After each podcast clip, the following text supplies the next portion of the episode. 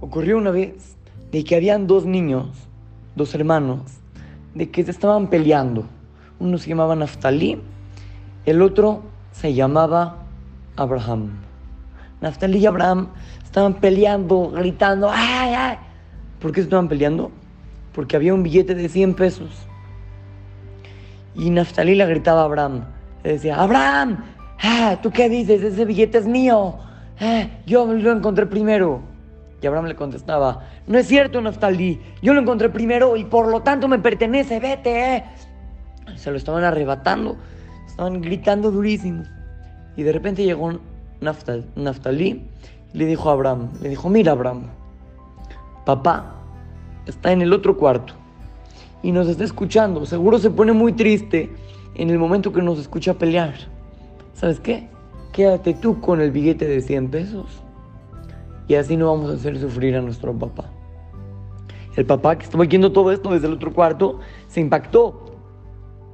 Fue al cuarto y le dijo a Naftalí, Naftalí, la verdad te felicito, me encantó cómo reaccionaste y le dio 200 pesos a Naftalí como premio por haber actuado como debió de haber actuado niño.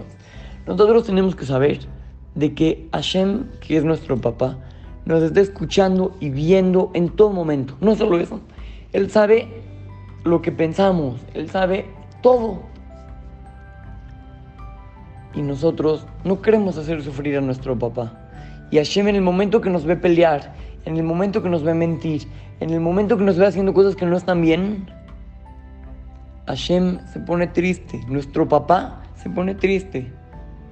Cada vez de que tengamos alguna oportunidad de hacer algo bueno o hacer algo malo, Siempre hay que decidir ir por lo bueno. Así vamos a hacer que Hashem se ponga muy, muy contento. Y así como este papá que premió a Naftali por haberse comportado bien, Hashem nos va a premiar por hacer las cosas como deben de ser. Pero claro, no hay que hacer las cosas bien por el premio. Hay que hacer las cosas bien porque así se tiene que hacer. Y Hashem nos va a dar algo, nos va a dar un premio, nos va a dar una veraja por haber hecho las cosas como se tienen que hacer. Así es que lo saluda su querido amigo Shimon Romano para Go Kids, Talmud Monte Sinaí.